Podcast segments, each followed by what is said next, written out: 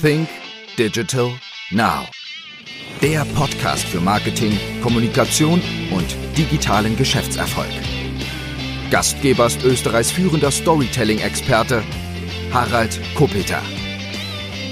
Hallo und herzlich willkommen zu einer weiteren Ausgabe von Sync Digital Now. Mein heutiger Gast ist Harald Gucci und für alle, die Harald Gucci nicht kennen, darf ich ihn einfach einmal näher vorstellen. Seit 2007 ist Harald Gucci Geschäftsführer von Otto Versand Österreich und in der Unito-Gruppe verantwortet er in diesem Bereich das Ressort Marketing, Vertrieb inklusive E-Commerce und Category Management. Er ist aber seit 2007 nicht der Neuling dort oder im Versandhandel, denn schon 1998 war er im Versandhandel tätig und zwar für Neckermann Österreich und hat dort das Osteuropa-Geschäft aufgebaut und war von 2005 bis 2007 dann auch Geschäftsführer von Neckermann Deutschland. Es gehört zu Otto in Österreich nicht nur die Marke Otto Versand, sondern gleichzeitig auch Universalversand, Quelle, Lascano und Schlafwelt, wenn ich das soweit einmal richtig recherchiert habe. Wenn noch etwas dazugehört, wird er uns es mit Sicherheit sagen. Otto Versand ist in Österreich der größte E-Commerce-Händler, umsatzmäßig gesehen. Also liegt in Österreich auch noch vor Amazon. Und das Ziel, so habe ich irgendwo gelesen, ist bis 2028 eine Milliarde Euro Umsatz. Wie viel Sie jetzt machen, werde ich Ihnen später auch noch fragen. Herzlich willkommen, Harald Gutsche. Ja, hallo. Vielen Dank für die Einladung, Harald. Otto Versand oder die Otto Group mit Hauptsitz in Deutschland ist, glaube ich, in vielen Ländern Europas tätig, macht 14 Milliarden Euro Jahresumsatz, ist einer der größten Versandhändler in Europa, ist aber auch einer von den großen Versandhändlern, die übrig geblieben sind aus einer Zeit des Kataloghandels. Denn da hat es ja auch ganz viele gegeben, die diesen Sprung vom Katalog in Printform in die digitale Welt ja nicht geschafft haben. Was hat denn Otto Versand so anders gemacht? Naja, da muss man eines sagen, wir sind nicht nur einer der wenigen, wir sind die einzige Versandhandelsgruppe weltweit, die aus einem Hauptkatalogversender kommt und die den Sprung ins digitale E-Commerce-Zeitalter geschafft hat. Die einzige. Alle anderen Big Book Versender gibt's de facto nicht mehr. Und was hat Otto anders gemacht? Otto war halt schon über viele Jahre, über mehrere Stufen und Geschäftsmodelle aufgestellt. Neben dem klassischen Handel auch Stationärhandel hat es eine zweite Schiene gegeben, die Logistik mit der Hermes Logistik Group und eine dritte Schiene, nämlich das Finanzgeschäft, Inkassoinstitute und dergleichen. Und die Otto-Gruppe hat einen Eigentümer, ist in, zu 100 Prozent im Eigentum der Familie Otto. Und was haben wir anders gemacht? Diese Familie denkt halt schon in Generationen, langfristiger und die waren immer in der Lage, frühzeitig Trends zu erkennen. Und deshalb gibt's uns heute noch. Wir waren die Ersten mit einer CD-ROM beim Katalog. Und wir waren die Ersten, die den Schritt ins E-Commerce geschafft haben und das als bedeutend gesehen haben, haben die anderen über E-Commerce noch gelächelt und sich lustig gemacht. Und diese, diese, diese unternehmerische Familie plus kompetente Mitarbeiterinnen und Mitarbeiter haben letztendlich dazu geführt, dass wir schmerzhaft, aber doch diesen Schritt ins E-Commerce geschafft haben. Bei eines war sie aber nicht ganz vorne mit dabei, nämlich sich die Domain zu sichern in Österreich mit otto.at war sie da ein bisschen zu spät dran, weil wenn man das jetzt tretet in Österreich mit Otto Versand auf, da war die ein bisschen zu spät dran, oder? Richtig, völlig richtig. Äh, das hat ein Wiener Immobilienunternehmen sich schon in den späten oder frühen 90er Jahren gesichert. Da waren wir zu spät.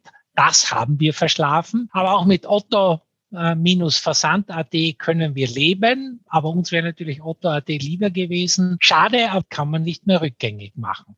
Ich habe in einem Interview, das ich irgendwo rausgekramt habe aus dem Jahr 2016 auf Standard.at gelesen, dass du selbst 70 Prozent deiner Einkäufe online erledigst. Das war 2016. Hat sich das von 2016 bei dir persönlich bis heute geändert? Also ich und mein Sohn, der ist 21, äh, kaufen eher zu 90 oder 95 Prozent mittlerweile online ein. Auch äh, sozusagen, damals zwar 16 waren 70 Prozent, heute sind so 95 Prozent. Dann gehe ich stationär einkaufen, wenn ich erstens Lebensmittel brauche oder zweitens sozusagen ab und zu in ein Textilgeschäft. Aber ich persönlich bin äh, mit Herz und Blut ein Online-Einkäufer und wir kriegen jede Woche, sagen wir mal, fast jeden Tag Pakete wirklich viele Pakete. Ich liebe es, ist so unproblematisch. Die Welt ist ein Klick entfernt. In wenigen Sekunden habe ich meine Produkte, in wenigen Tagen ist es geliefert. Ich arbeite 60, 70 Stunden die Woche und für mich ist das so eine wunderbare Ergänzung meiner, meines Lebens.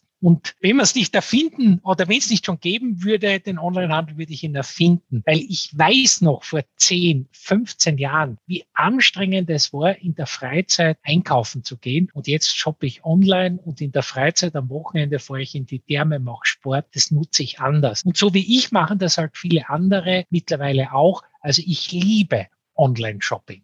Klarerweise, aber gib uns jetzt am Anfang mal einen Überblick, wo stehen wir denn im Moment in Österreich oder in Deutschland auch? Ich glaube, Österreich, Deutschland sind so ziemlich gleich. Wo stehen wir denn äh, im Moment? 95 Prozent, so wie du, wird noch nicht online eingekauft, aber wo stehen wir denn aktuell? Na, gesamthaft wird äh, in Österreich oder auch Deutschland oder Schweiz im Dachraum 20 Prozent aller Produkte im Non-Food-Handel werden schon online eingekauft. In China und Südkorea haben wir erstmals mehr als 50 Prozent Online-Anteil am gesamten Handelsvolumen. Das heißt, es gibt schon Länder, wo mehr online eingekauft wird als offline. Und deshalb die 20 Prozent haben wir jetzt in Europa Non-Food, steigt rasant weiter an. Und ich gehe davon aus, dass wir in zehn Jahren die 50 Prozent Online-Anteil am gesamten Handelsvolumen auch in Österreich im Dachraum erreicht haben werden.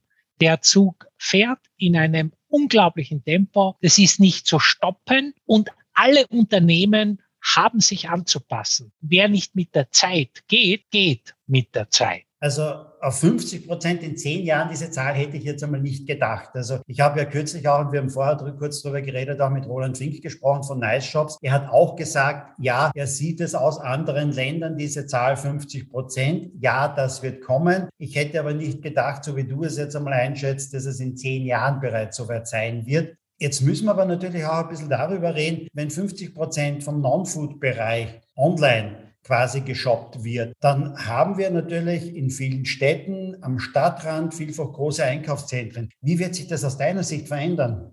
Naja, die 50 Prozent musst du dir so vorstellen, es gibt so diese linearen Trends, wo du jedes Jahr zwei, drei Prozent zulegst. Das sind die Trends der Dichter und Denker, der Menschen, die sehr linear blau denken.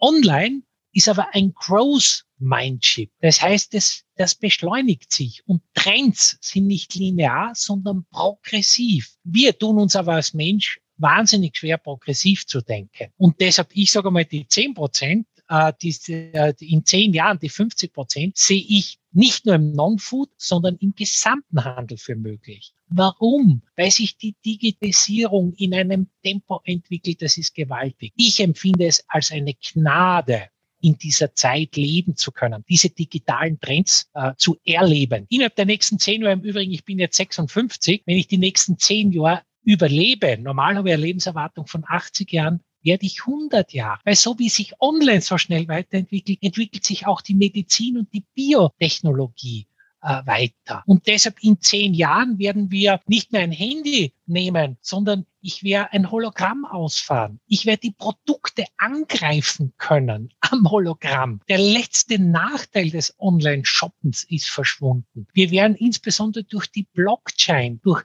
Metaverse uh, University, also durch ein zweites digitales Leben. Wir werden uns so stark in dieser digitalen Welt bewegen. Und uh, so wie der heute Social, diese ganzen Facebook-Aktivitäten oder Mobile totale Trends geworden sind, so werden wir auch in zehn Jahren unglaubliche Trends nachvollziehen, ohne das wirklich zu merken. Und die Frage war ja, Harald, was tut das mit unserem Handel? Auch die stationären Einheiten werden sich anpassen. Auch die werden Anteile von 50 Prozent ihres Geschäftes erreichen. Die ersten Unternehmen machen das ja heute schon. Das ist, und diese Trends laufen wie ein S. Am Anfang dauert's, dann geht es ganz rapide, wenn die einmal 10 Prozent Anteil stationär erreicht haben online, dann geht es in ein S nach oben und dann sind die irgendwie bei 70, 80, 90 Prozent auch Online-Anteil und das wird diesen Online-Anteil treiben ohne Ende. Aber natürlich brauchen wir nicht großartig darüber reden. Wir werden auch in zehn Jahren, äh, ich sage mal, 30 Prozent weniger äh, Handelsfläche in Österreich haben und in anderen Ländern noch stärker. Natürlich hat das Konsequenzen für Menschen, für unsere Umwelt, für unsere Städte. Aber der Trend wird ja nicht von mir oder von unserem Unternehmen, der Otto-Gruppe gemacht. Den Trend machen Kundinnen. Und die Kunden profitieren vom Online-Shoppen und sie haben ihr Verhalten verändert. Und deshalb ist es ein unumkehrbarer Trend.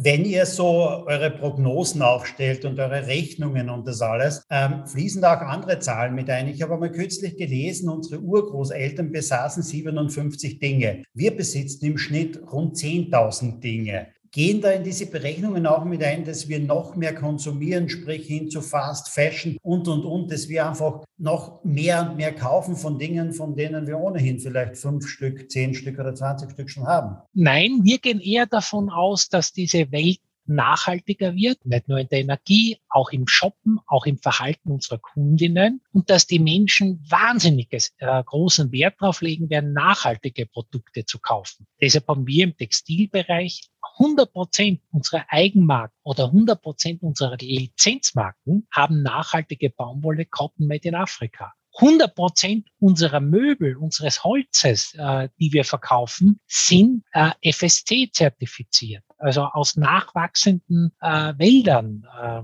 und deshalb, wir bauen auch unsere nachhaltige Produktpalette aus. Allein im nächsten Jahr werden wir 200.000 neue nachhaltige Produkte in den Markt bringen. Also wir gehen davon aus, dass Konsumenten immer verantwortungsvoller werden, immer umweltbewusster werden und dass wir als Unternehmen, wer nicht mit der Zeit geht, geht mit der Zeit, diesen Trend adressieren müssen. Ich gehe sogar so weit, wenn Unternehmen keine nachhaltigen Produkte haben, verschwinden sie. Egal, ob sie offline oder online äh, verkaufen. Und äh, so ein Thema Nachhaltigkeit ist ein Megatrend. Nur, dass die Produkte kosten im Einkauf etwas mehr. Die Kundinnen wollen das, aber keiner will mehr dafür bezahlen. Das heißt, es geht auf unsere Marge und das tun wir auch, weil wir einen Megatrend neben Digitalisierung, das Thema Nachhaltigkeit und auch das Thema Regionalisierung adressieren wollen und auch adressieren. Wenn es um das Thema Nachhaltigkeit geht, da kommen natürlich immer wieder diese Rechnungen auf. Nicht? Also ich lasse mir Pakete nach Hause liefern. Andererseits gibt es die andere Rechnung wieder, okay, auf der einen Seite fahren 100 Menschen in 100 Autos in die Innenstadt und kaufen da ein und auf der anderen Seite habe ich einen, einen Großraum-LKW beziehungsweise Lieferwagen, der das Paket nach Hause liefert. Wie ist denn da eure Rechnung oder deine Rechnung oder wie sieht vielleicht auch die Wahrheit aus? Was ist da jetzt besser für die Umwelt? Wo liegt da wirklich die Wahrheit? Die Wahrheit ist ganz einfach. Das deutsche Clean Tech Institut oder die Universität in St. Gallen in der Schweiz haben sozusagen den Online-Vertriebskanal mit jenen des Stationärkanals verglichen. Und beide kommen äh, auf das Ergebnis, dass man online um circa 35 Prozent weniger CO2 benötigt. Da sind aber Retouren schon drinnen. Das war vor Corona, waren diese Zahlen. Minus 35 Prozent. Das heißt, der Onlinehandel ist die grüne Form des Handels. Das ist wie ein öffentlicher Verkehr, wie Bahnfahren oder Busfahren in den Städten. Weil ansonsten die Leute mit ihren Autos die Shoppingcenter oder, oder Vertikalanbieter fahren und dort halt höhere CO2-Belastungen haben. Und jetzt kommt aber das Punkt, der Punkt also online ist der, die grüne Form des Handels. Bei uns in Österreich, Deutschland, der Schweiz, sie ist die gesamte letzte Meile CO2 frei oder CO2 neutral. Und das können wir sicherstellen. Also nicht nur, dass wir 35 Prozent weniger CO2 haben, die letzte Meile ist schon völlig CO2 frei oder CO2 CO2-neutral. Das ist doch großartig. Und dann kommt da ein zweiter Punkt. Durch Corona sind unsere Retouren im letzten Corona-Jahr 2020 um 28 Prozent gesunken. Das ist ein digitales Erdbeben. Das ist ein digitaler Arschtritt, wo uns die Kundinnen sagen, wir wollen stärker nachhaltig sein und deshalb sinken die Retouren. Und das sind die drei Faktoren. Erstens sowieso schon minus 35 Prozent vor Corona. Zweitens, wir stellen die letzte Meile zu 100 Prozent CO2-frei oder CO2-neutral zu. Und drittens, die Retouren sind um 28 Prozent gesunken. Und deshalb, weil die Menschen immer umweltbewusster werden, voller Trend Richtung Online-Shopping weil sie das selber nicht mehr wollen, mit dem Auto zu den Shoppingcenter fahren und immer kritischer werden, äh, sozusagen im Thema CO2. Und das hilft uns. Das ist ein mega Trend für uns. Einmal muss ich noch kurz nachhaken, wenn die letzte, wenn die letzte Meile CO2-frei ist, dann muss ich aber irgendetwas kompensieren ja auch noch, weil vielfach ist die letzte Meile klarerweise noch mit einem Auto wird es hingebracht, jetzt klarerweise, nicht der Paketdienst. Das heißt, da wird schon etwas kompensiert auch. Natürlich wird noch kompensiert, weil es dauert halt, bis wir alles umgestellt haben, dauert es noch einige Jahre. Aber ich bringe dir ein Beispiel. Wir stellen in der Schweiz mit Quickmail zu. Die haben zu 100 Prozent elektrische Fahrzeuge. Die kompensieren nicht mehr. Die stellen zu 100 Prozent elektrisch zu. Großraum Graz, der am stärksten wachsende Ballungsraum Österreichs. 540.000 Menschen leben da. Bis Ende 2021, wir reden da noch von dreieinhalb Monate, stellt die österreichische Post zu 100 Prozent in Graz CO2 frei nur mehr mit Elektrofahrzeugen zu. Und die Technologie entwickelt sich so gigantisch und schnell. Mag es noch einige Jahre dauern, aber wir werden in absehbarer Zeit 100 Prozent CO2 frei zustellen. Jetzt ist noch so, richtig, es werden große Teile, auch der größere Teil wird noch kompensiert. Aber man darf nicht vergessen, bei den Kompensationen werden Bäume gepflanzt. Äh, ist es wirklich so, dass es CO2 frei oder neutral ist. Also das schon auch einen enormen Effekt. Aber bald, in wenigen Jahren, mag es, ich schätze mal drei bis fünf Jahre, stellen wir in Gesamtösterreich, in der ganzen Schweiz, im Dachraum CO2 frei mit Elektrofahrzeugen und vielleicht in fünf bis acht Jahren sogar mit Wasserstoff-LKWs zu großartig, wieder eine Gnade, sage ich einmal, sowas erleben zu dürfen. Äh, ich bin begeistert davon. Gibt es eigentlich auch Überlegungen, so wie es auch der Mitbewerb macht, selber zuzustellen oder wird es bei einem Zustellpartner bleiben? Also es hat Überlegungen gegeben. Äh, Hermes hat in Österreich 2007 gestartet und sich dann aus unterschiedlichen Gründen, auch einer davon waren wirtschaftliche Gründe, aber auch Umweltgründen, äh, davon wieder zurückgezogen. Also wir gehen diesen Weg nicht mehr. Unser Partner in Österreich ist die österreichische Post. Äh, wir haben da faire und gute Konditionen und wir setzen auf einen großen Partner und das ist halt auch beim Busfahren so. Je mehr da mitfahren, umso weniger braucht man CO2 pro Paket. Und äh, deshalb ist die österreichische Post für uns der richtige Ansprechpartner. Du bist seit 2007 bei Otto Versand. Nimm uns doch einmal ein bisschen mit äh, auf eine Zeitreise, auch weil du bist ja verantwortlich fürs Marketing. Wie sah Marketing 2007 aus? Wie sieht es 2021 jetzt aus? Wir hatten, oder du warst wahrscheinlich mit dabei, wo der letzte Katalog in Druck gegangen ist bei Otto Versand. Äh, nimm uns doch da mal ein bisschen mit. Wie sah das damals eigentlich aus? Im, ich sage mal, vom Katalog angefangen über das Bestellwesen.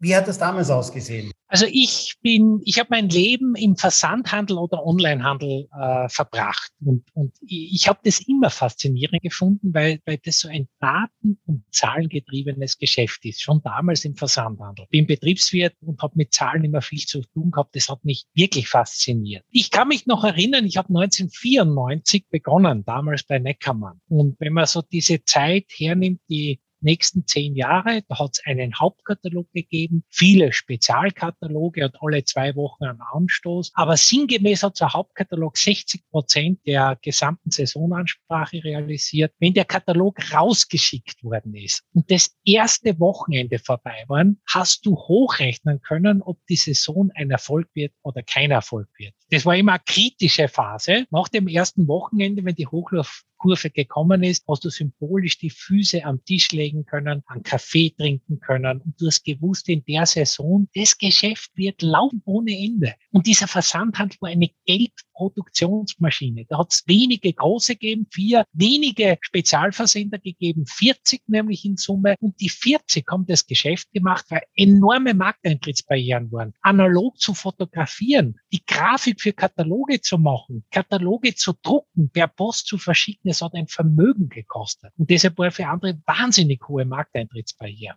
Und dann, sage ich mal, um 2005 ist das Geschäft völlig gerissen. Warum? Amazon war schon zehn Jahre am Markt. Die Digitalisierung hat sich durchgesetzt. Es ist immer leichter möglich geworden, sozusagen einen Online-Shop zu betreiben. Und heute gibt es in Österreich 60.000 Online-Shops. Äh, jeder, der will, kann zugreifen. Wenn ich ein, ein Produkt habe, was ich verkaufen will, nehme ich mal ein paar große amerikanische Online-Shops, die kosten mich 30 Euro im, im Monat und ich kriege einer der besten Technologien dieser Welt. Und deshalb gibt es keine Markteintrittsbarrieren mehr. Und das heißt in so einem Geschäft, ich muss mich anpassen. Und diese Anpassung für Versandhändler war enorm. Warum war das enorm? Weil wenn du über Jahrzehnte, 40 Jahre erfolgreich bist und 40 Jahre Erfolgskonzept führen zu Erfahrungsgefängnissen und dann ist eine Organisation in der Regel nicht bereit, sich zu verändern, weil man sagt, ich habe 40 Jahre gewusst, was richtig ist und ich habe riesige Margen gehabt und sieben, acht Prozent äh, Umsatz von denen. Und auf einmal gibt's einen Bruch und da glaubt der ganze Organisation, ich muss mich nicht verändern und das ist sehr, sehr vielen passiert. Wir hatten die Kraft, uns zu verändern. Der Konzern hat uns aber wahnsinnig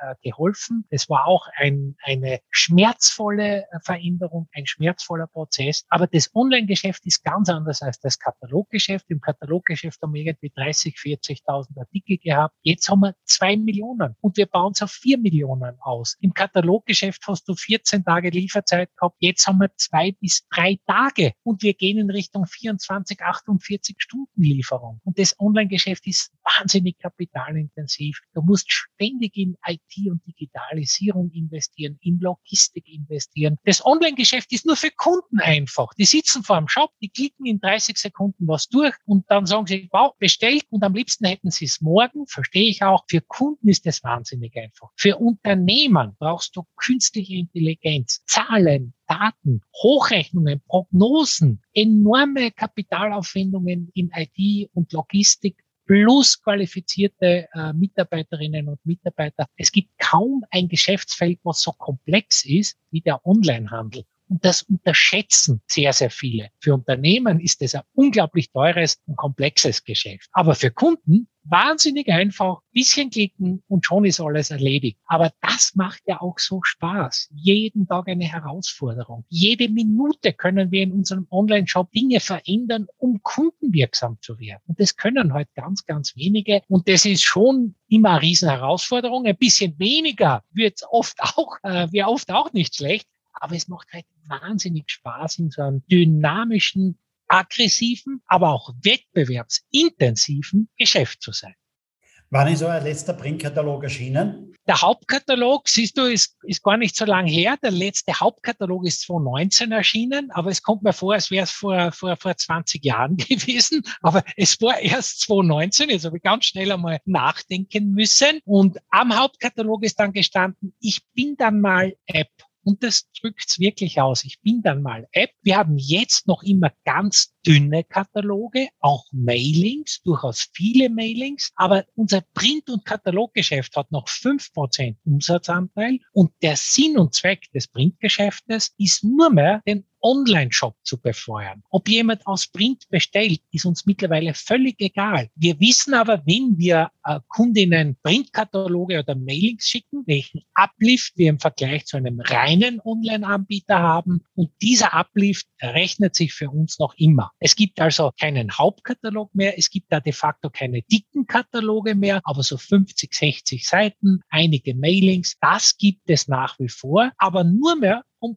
online zu befeuern und die Marke bei Stammkunden attraktiv zu halten. Für Neukunden gibt's gar keinen Katalog mehr. Du hast vorher gesagt, auf dem letzten Katalog ist, glaube ich, oben gestanden, ich bin dann mal App. Was ist denn jetzt das Wichtigste? Ist es die, die Website am Desktop? Ist es die App oder ist es Mobile, die, die mobile Website? Was ist, wo kommen im Moment am meisten Bestellungen rein? Ja, am meisten kommen rein via, sage ich mal, Mobile, über die beiden Kanäle Mobile und App. Unser Anteil ist mittlerweile schon 50 Prozent, wo Menschen Mobile bestellen. Warum? Es ist das größte Shopping Center in der Hose. Und ich fahre mit öffentlichen Verkehrsmitteln, bestelle etwas, löse mein Problem. Ich bin irgendwo unterwegs und ich brauche was und es fällt mir ein und während ich im Restaurant sitze, in einer Minute bestelle ich mir Dinge. Also deshalb die App ist das wichtigste Bestandskundenthema. Da ist unser Anteil mittlerweile fast 30 Prozent aller Bestellungen kommen bei App rein. Auch Möbelbestellungen,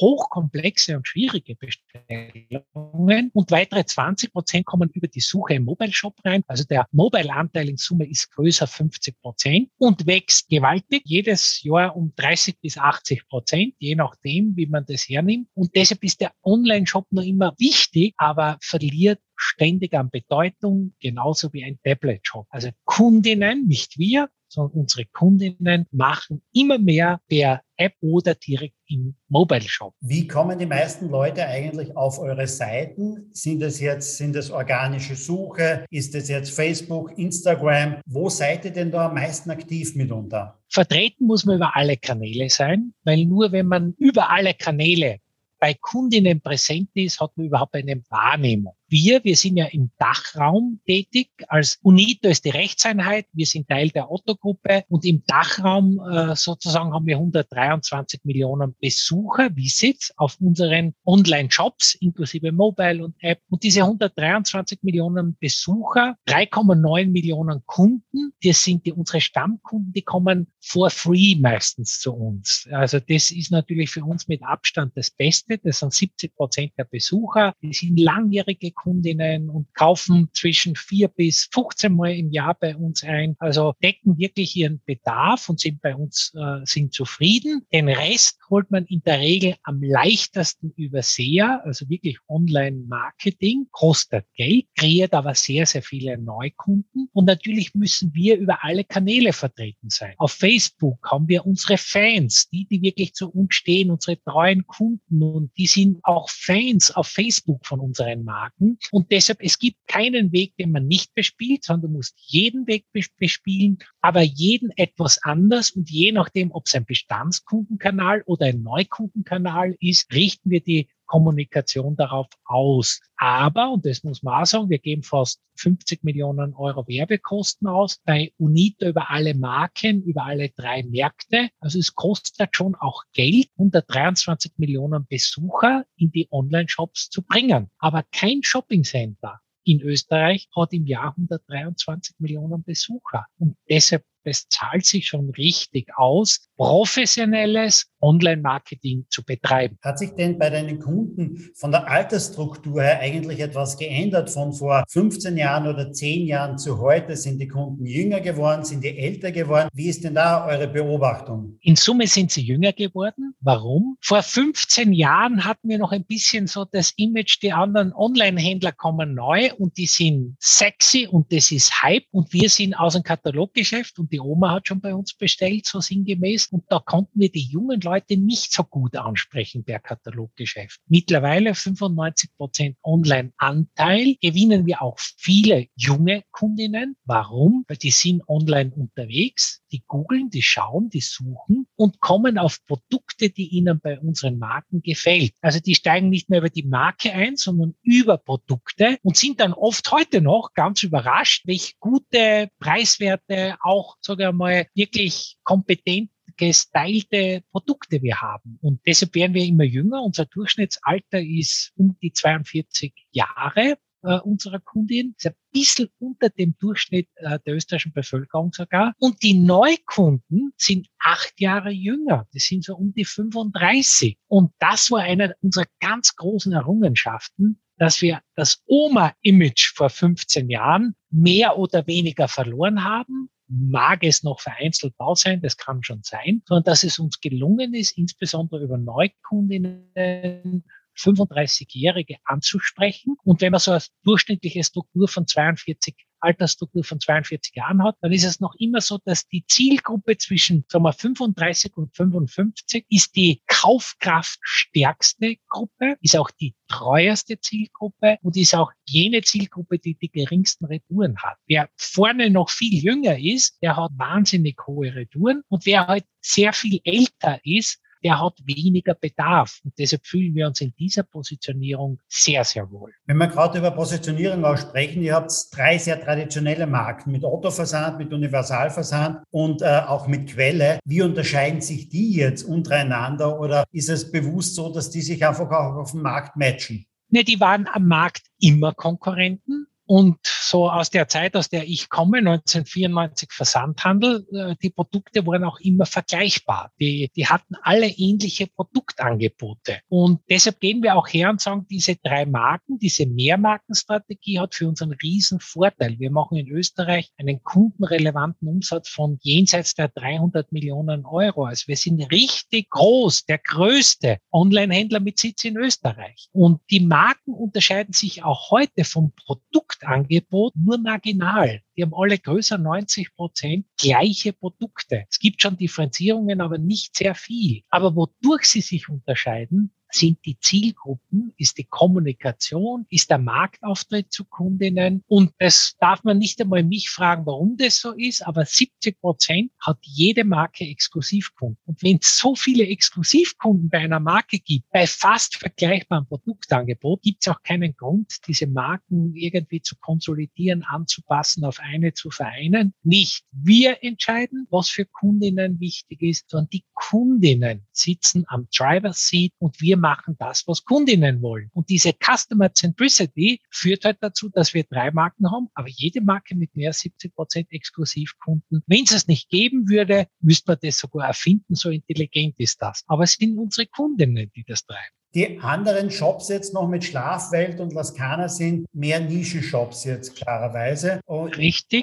richtig. Also das sind so Nischenshops. In der Schweiz sind wir mit Ackermann, in Deutschland auch mit Quelle Deutschland äh, tätig. Also wir haben, unsere Kompetenz ist es, in kleinen Märkten sehr groß zu sein. Das schaffen wir in Österreich und der Schweiz. Oder in großen Märkten sehr speziell zu sein, wie Quelle Deutschland in, in, in Deutschland, wo wir mehr oder weniger ein Technikanbieter sind und, und Hardware-Anbieter sind. Und deshalb so, das ist unsere Kompetenz, die wir haben. Aber wir haben in allen drei Märkten viele Marken und, und, und das funktioniert in Summe sehr. Ist daran gedacht, auch noch irgendwo so reinzugehen in spezielle Nischen jetzt einmal? Es gibt doch einige Versandhändler oder andere Unternehmen, die, die einfach, ich sage mal, für jedes, für jede Nische gleich einen eigenen Shop, vielleicht auch eine eigene Brand oder so etwas aufbauen. Ist da gedacht, da noch ein bisschen breiter zu werden? Wäre sehr interessant. Wir fokussieren jetzt aber darauf, dass wir sagen, in den nächsten vier Jahren wollen wir unsere ID vollständig erneuern zu 100 Prozent und werden wir auch weitere Logistikzentren neu anbinden. Und wir machen das zusammen mit anderen Unternehmungen der Otto-Gruppe und in Summe wird da in neue Logistikstandorte, neue IT mehrere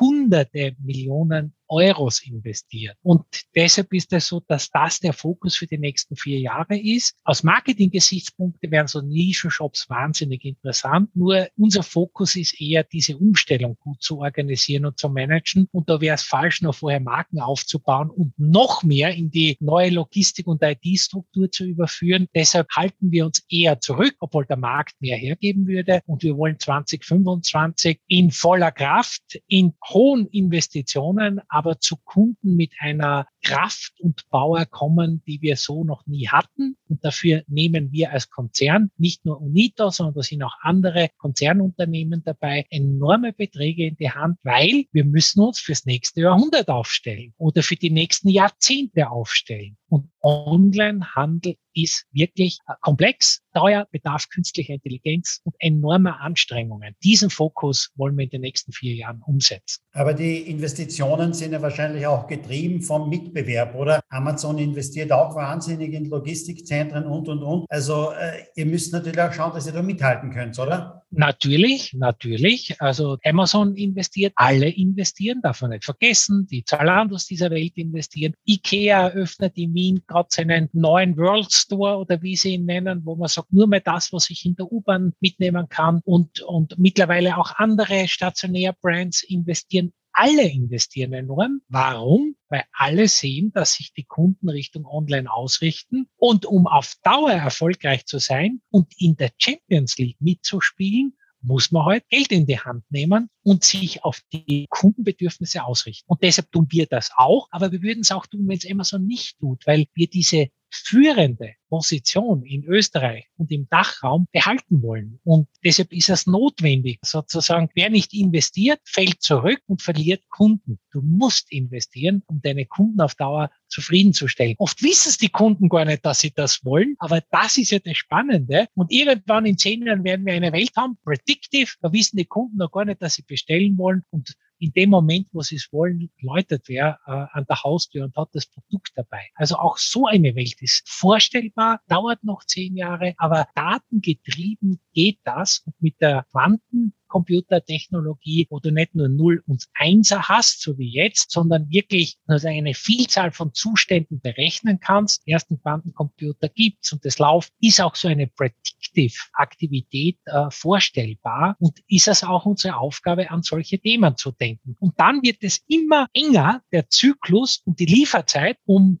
äh, das sicherzustellen. Den großen Mitbewerber nicht aus den USA kennen wir ja. Alibaba beispielsweise aus China kenne ich eher nur von Hörensagen. Ist in meiner Wahrnehmung im Grunde genommen nicht vorhanden. Habe selbst nicht dort bestellt, kenne niemanden, der dort bestellt hat, glaube ich zumindest. Aber übersehen wir da etwas oder sind wir im Moment für die Asiaten noch nicht so sehr interessant oder drängen die bereits nach Europa? Naja, die drängen schon nach Europa. Mit der neuen Seitenstraße und der Eisenbahn sieht man das ja. Alibaba fokussiert trotzdem wahnsinnig stark auf China. Ich war sogar auch bei denen, aber sind auch äh, sehr gut und positiv empfangen worden in Hangzhou. Das ist eine 8 Millionen Stadt in der Nähe von Ningbo. Das ist eine 11 Millionen Stadt im Großraum Shanghai. Da wohnen 50 Millionen Menschen. Also die sind schon top in China. Top. Deren Ziel ist es, in 24 Stunden in China auszuliefern. Und dort investieren sie. Sie sind auch wahnsinnig stark im asiatischen Raum. Aber natürlich kommen die auch nach Europa, haben auch schon eigene Liga, aber sind heute noch immer ein Anbieter sehr billiger chinesischer Produkte mit, äh, wie soll man sagen, eine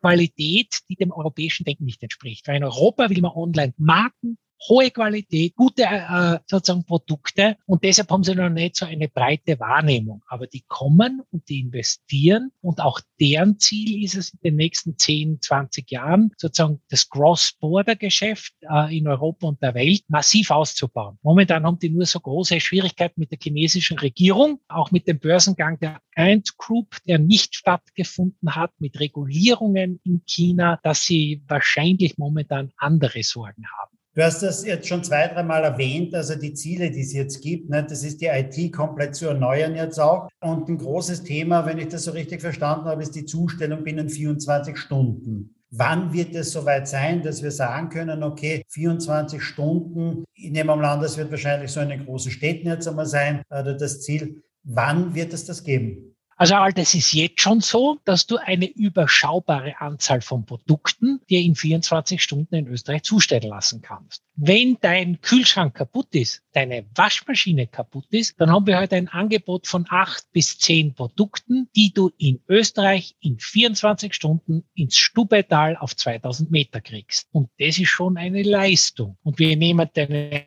alte Waschmaschine mit und schließen dir die neue an. Das sind Installateure. Du wählst aus, äh, suchst da in ein, zwei Minuten ein Produkt, kriegst, kannst aus Hunderten von Marken auswählen, kriegst einen super Preis, der stationär kaum haltbar ist, außer bei Sonderangeboten. Und du kriegst in 24 Stunden deine Waschmaschine geliefert. Und nicht nur in den Städten, sondern auch aufs Land. Und das ist natürlich eine Problemlösung. Die heute nimmt man mit. Warum soll ich da überhaupt noch mal stationär einkaufen gehen? Und das merken immer mehr Kunden. Und deshalb boomt der Onlinehandel so. Also das haben wir schon heute. Was wir aber in 2025 in vier Jahren haben wollen, ist, dass wir Millionen von Produkten in 24 und 48 Stunden ausliefern.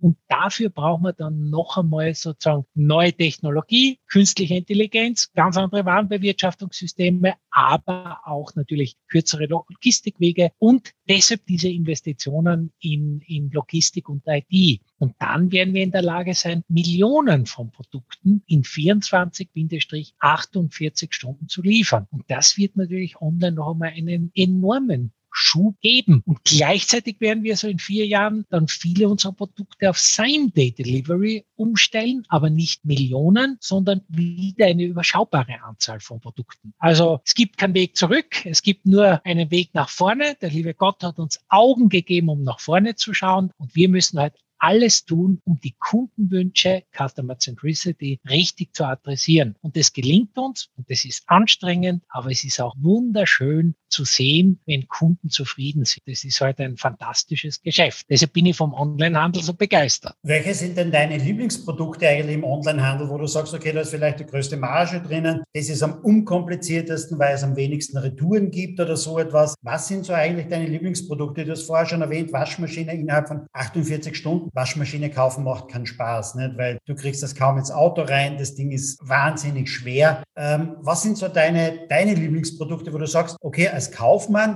habe ich das besonders gern, weil richtig gut was übrig bleibt oder so. Naja, die Otto-Gruppe ist der größte Textilhändler im Dachraum. H&M und C&A und Bick und Kloppenburg, super Unternehmen. Aber die Otto-Gruppe mit der Fülle der Marken ist sogar der größte Textilhändler im Dachraum. Aber wir sind auch der größte Online-Möbelhändler im Dachraum und auch in Österreich. Und deshalb ist mir der Online-Möbelhandel eigentlich das liebste Geschäftsfeld. Und warum? Weil Möbelhandel kein einfaches Geschäft ist, kann man nicht leicht kopieren. Bei Waschmaschinen in 24 Stunden in Stubaital, da haben wir gewisse Marken, da sind wir Händler, wir haben auch Eigenmarken, was auch super ist, aber das kann man kopieren. Bei Möbel haben wir ein Angebot von Einstiegspreislagen aller, also die billigsten, die es gibt, plus ein nordisches Design aller IKEA. Plus wir haben ein breites mittleres Sortimentangebot wie die Lutz-Gruppe. Wir haben aber auch Premium-Möbel, die kriegst du zugestellt mit weißen Handschuhen in deine Wohnung oder in, deine, in dein Haus. Und dieser Möbelhandel ist ein echt komplexes, aber ich finde ein wirklich sexy Produktangebot. Warum? Wir haben ein Riesenangebot. Wir haben sehr viele Lieferantenkooperationen mit Möbelfabriken in Europa, weil in der Regel ist das äh, europäische Ware. Da haben wir auch enorme Größenvorteile und damit sehr, sehr gute Einstandspreise. Und wir können super Preise an unsere Kundinnen weitergeben. Und bei Möbel ist es das gleiche wie die Waschmaschine. Auch wenn ich da online einkaufen gehe, löst sich mein Problem ganz schnell. Ein weißer Tisch in gewissen Größen kriegst du fast nur online. Und das merken immer mehr Leute und dann kriege ich es auch wieder nach Hause zugestellt, fast ohne Versandkosten. Offiziell verlangen wir 39,90 Euro Versandkosten, egal wo in Österreich. Und wenn ich will, wird es mir aufgebaut und da sind eigene Tischler dabei und die alten Möbelprodukte nimmt man mit. Und in dem Segment erwarte ich mir heute das mit Abstand höchste Wachstum. Warum? Beim Techniksegment ist der Anteil jetzt schon 35 bis 40 Prozent online. Im Textilbereich ist er jetzt schon 25 Prozent bis 30 Prozent. Und im Möbelsegment haben wir erst so einen Anteil am gesamten Handelsvolumen von ein bisschen mehr als 10 Prozent. Und der wird sich in sehr kurzer Zeit verdoppeln und damit, und damit ist es bei uns das am stärksten wachsende Geschäftsfeld und es gibt wenige, ganz wenige Retouren. Es ist zwar ein komplexes Geschäftsfeld, aber schon ein wirklich gutes Geschäftsfeld für uns. Und das macht mir Spaß, wenn Kunden zufrieden sind und auch wir zufrieden sind, dann ist das eine Win-Win-Situation. Wir sind gerade in einem Podcast, aber auch die UNITA-Gruppe hat äh, im Oktober letzten Jahres einen Podcast gestartet. Der nennt sich, glaube ich, Ungenierter E-Commerce-Podcast von UNITA. Was war da die Intention dahinter? Ja, wir haben so viele Kundinnen, wir haben so viele Leute, die noch die Fans von uns sind, die wir über Social Media erreichen. Aber wir haben auch viele Journalisten, Experten, E-Commerce-Leute, die sich halt en jour halten wollen in diesem wahnsinnig rasch wachsenden Geschäftsfeld. Und äh, unsere Intention war halt, dass wir diese Bedürfnisse über den Podcast adressieren können und unser Unternehmen und die Menschen, die 600 Kolleginnen und Kollegen, die für unsere Kunden in Österreich arbeiten, auch zeigen können. Und deshalb haben wir den Podcast gemacht, kommt sehr gut an und wir haben ganz unterschiedliche Themen von New Work angefangen über E-Commerce-Themen. Jetzt haben wir die ersten Trachtenmoden äh, mit nach, nachhaltige Dirndl, äh, haben wir zehn Jahre daran gearbeitet, sowas zu kriegen, ein nachhaltiges Dirndl. Und das sind so spezielle Themen, die können wir gar nicht zu unseren Kunden in, in unserem Online-Shop richtig transportieren, aber über diesen ungenierten Podcast können wir das adressieren und, und, und deshalb macht es auch Spaß und, und war, war eine gute Intention, finde ich. Du hast vorher mal gesagt, ihr habt momentan zwei Millionen Produkte im Angebot, ihr steigert das auf vier Millionen Produkte. Welche Produkte werde ich aber trotzdem unter den vier Millionen Produkten nicht finden bei Otto Versand oder in der Unito-Gruppe? Äh, Lebensmittel ist, glaube ich, kein Thema, so etwas. Und, und, ähm, das wäre die Antwort. Also auf Lebensmittel werden wir nicht gehen, weil auch da gibt es immer mehr Online-Anbieter. Bald kann ich in Graz von drei Online-Anbieter. Der beste liefert in 30 Minuten Lebensmittel nach Hause liefern lassen. Großartig. In Wien ist er schon so und, und da gibt schon sehr, sehr gute. Villa kennt jeder, das Gurkel.at in Wien, die liefern in wenigen Stunden und da gibt's immer mehr, die anfangen, auch Lebensmittel in 30 Minuten zuzustellen und sich darauf zu fokussieren. Wir machen das nicht, weil äh, das, der Lebensmittelhandel hat sehr geringe Margen und es gibt schon viele Anbieter. Also wir fokussieren eher auf die Non-Food-Produkte und das ist unsere Heimat und da schlägt auch unser Herz. Also Online-Apotheke oder so etwas, da, das wird es auch nicht geben. Ist momentan nicht geplant, weil es gibt zwei börsennotierte Unternehmen, die enormen Zugang zu Kapital und äh, damit auch zu Wertschöpfung haben. Und der Markt ist schon besetzt. Also wir fokussieren eher auf unsere Kernthemen, die wir haben. Da gehen, da machen wir unser Sortiment tiefer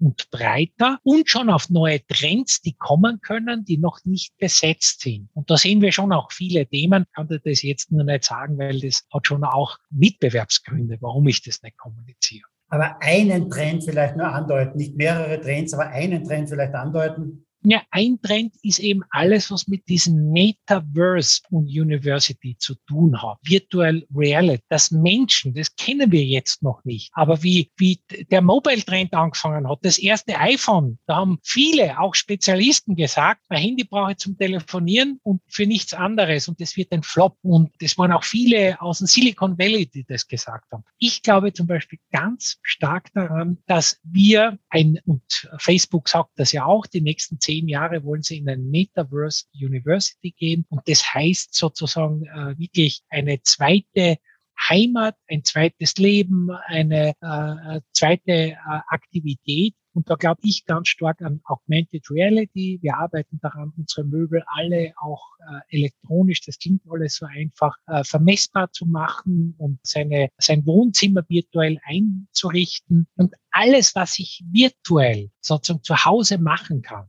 ist ein Megathema, ein Megatrend und wird uns über Jahrzehnte beschäftigen. Und deshalb überlegen wir uns auch Produktkategorien, die in diese virtuelle Welt passen. Also, liebe Hörer da draußen, einfach mal auch reinhören in den Podcast von Otto, weil da drinnen wird vielleicht dann der eine oder andere Trend dann vielleicht auch einmal früher verraten, bevor er gerade einmal gelauncht wird oder woran sie arbeiten. Vielleicht erfahrt man da drinnen auch den einen oder anderen Insight. Richtig. Harald, herzlichen Dank. Wir sind schon über 50 Minuten jetzt eigentlich im Podcast Talk und das werden, ich hätte noch ein paar Fragen, mit Sicherheit ja noch ganz spannend werden, aber vielleicht machen wir irgendwann einmal einen zweiten Talk noch. War nämlich wirklich sehr, sehr interessant. Aber wir wollen die Zuhörer auch nicht überstrapazieren, nicht? weil mehr als 15 Minuten oder 16 Minuten, das ist schon ein bisschen eine Länge. Zum Abschluss vielleicht noch persönliche Fragen, wie du denn umgehst so mit der digitalen Welt. Was sind denn so deine drei Lieblings-Apps am Handy oder deine drei häufig genützten Apps? Die müssen nicht immer die gleichen sein.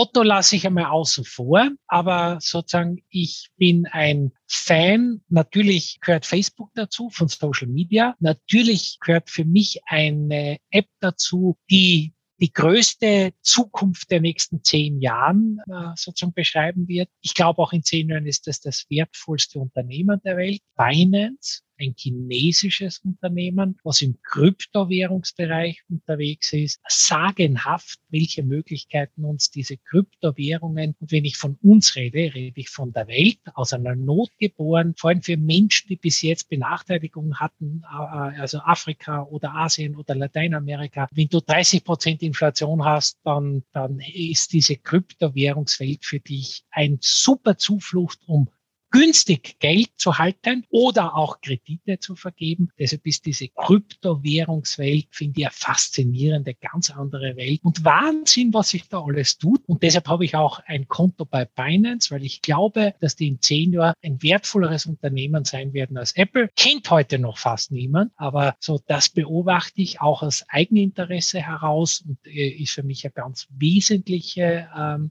Aktivität, die ich auf meinem Mobile Shop habe. Und natürlich gehört, sage ich mal, alles, was mit Kommunikation mit meinem Sohn zu tun hat, ein WhatsApp auch dazu als, als einer der drei großen Apps, die ich nutze. Ich habe aber auf meinem Handy 40 Apps. In der Regel hat jemand nur 10 Apps. Also ich bin auch ein, ein, ein App-Native, wenn man so will. Also es gibt fast keine App, die ich nicht habe. Und, und ich finde es so faszinierend und so einfach und so zeitsparend, äh, in Apps Probleme zu lösen und Lösungen zu finden. Natürlich muss ich dir die Frage auch stellen, wann warst du zum letzten Mal drei Tage offline? Ui, kann ich mich so jetzt, wenn ich ehrlich bin, gar nicht erinnern für mich ist schon offline, wenn ich auf meine E-Mail schaue und ich antworte nicht. Das ist schon offline für mich. Aber ich schaue selbst im Urlaub, was reinkommt. Aber ich fange nicht an zu antworten, weil dann wäre ich mehr fertig, habe ich keinen Urlaub mehr. Aber ich sehe schon alles, sollte man eigentlich nicht machen. Aber äh, ich kann nicht anders. Ich bin da irgendwie, ja, es macht mir aber auch Spaß. Deshalb, wenn ich ehrlich bin, weiß ich nicht, wann ich das letzte Mal drei Tage offline war. Ich bin always on. Nachdem du always on bist, bist du sicher auch öfters klarerweise auf YouTube unterwegs. Aber jetzt eine Frage, das vielleicht, sage ich mal, da schlagen, schlagen wahrscheinlich zwei Herzen in deiner Brust. Wann hast du das letzte Mal etwas repariert mit einem YouTube-Tutorial? Auf der einen Seite ist Otto klarerweise nachhaltiger auch. Das heißt, man sollte auch etwas reparieren. Auf der anderen Seite sollte man natürlich auch bei dir wieder das neue Ding kaufen. Hast du überhaupt schon einmal etwas quasi mit dem YouTube-Tutorial repariert auch? Schon. Ich habe meine Laube repariert. Dann habe ich gelernt über YouTube, wie man richtig eine Weinlaube schneidet, weil zuerst habe ich geglaubt, das kann ich schon. Im ersten Jahr, dann waren fast keine Weintrauben um. Im zweiten habe ich mir mehrere Videos angeschaut und das war großartig und ich habe heuer so viel Weintrauben wie nie zuvor. Also man kann auch richtig dazulernen. Ich habe meinen Lärchenboden auf der Terrasse äh, sozusagen repariert per YouTube-Tutorial und auch gelernt, wie man den wieder hell und sauber und schön kriegt. Ich lerne bei YouTube, ich schaue schon Fernsehen, aber wenn ich ehrlich bin, ich, ich informiere mich wahnsinnig stark über YouTube. Und das ist so eine faszinierende Welt ich, wenn ich Auto fahre, höre Podcasts, wenn ich oder YouTube-Videos. Äh, also wenn ich nicht jeden Tag dazulernen würde, wäre ich nicht in der Lage, so einen Job zu machen. Und deshalb finde ich das so großartig, dass wir eine Welt haben, wo man jeden Tag was lernen kann. Und ich habe auch bei der neuen Waschmaschine, die wir bekommen haben, auch versucht, die Waschmaschine zu programmieren und habe das auch über YouTube gelernt. Und da tue ich mir leichter als meine Partnerin, äh, aber auch das braucht man. Die Wasch, selbst diese Waschmaschinen sind mittlerweile so digital und komplex, dass ich es ohne YouTube-Tutorial nicht zusammengebracht hätte. Aber ich freue mich dann auch wahnsinnig, wenn ich so eine Waschmaschine programmieren kann. Lieber Harald, herzlichen Dank für deine tollen Antworten, auch herzlichen Dank für das wirklich sehr, sehr interessante Interview dann auch nicht? Und, und, auch äh, sehr interessant zu hören, nicht? Also, dass du auch die Waschmaschine oder vieles einfach mit YouTube-Tutorial auch ähm, quasi reparierst oder dir das anschaust. Nicht? Das ist mit Sicherheit etwas auch, äh, ich glaube es dir, genauso in dieser Form, nicht? wenn man es nicht selber macht und anschaut und lernt, dass man in dieser digitalen Welt nicht erfolgreich sein könnte und nicht einer oder der größte E-Commerce-Händler in Österreich sein könnte. Ja, ich sage vielen, vielen Dank für die Einladung. Gerne wieder. Deinen Hörern alles, alles Gute, auch deinen Hörerinnen natürlich. Und es hat mir auch sehr großen Spaß gemacht. Vielen Dank. Lieber Harald, herzlichen Dank. Das war eine weitere Ausgabe von Sync Digital Now. Wir hören uns demnächst wieder. Bis dann.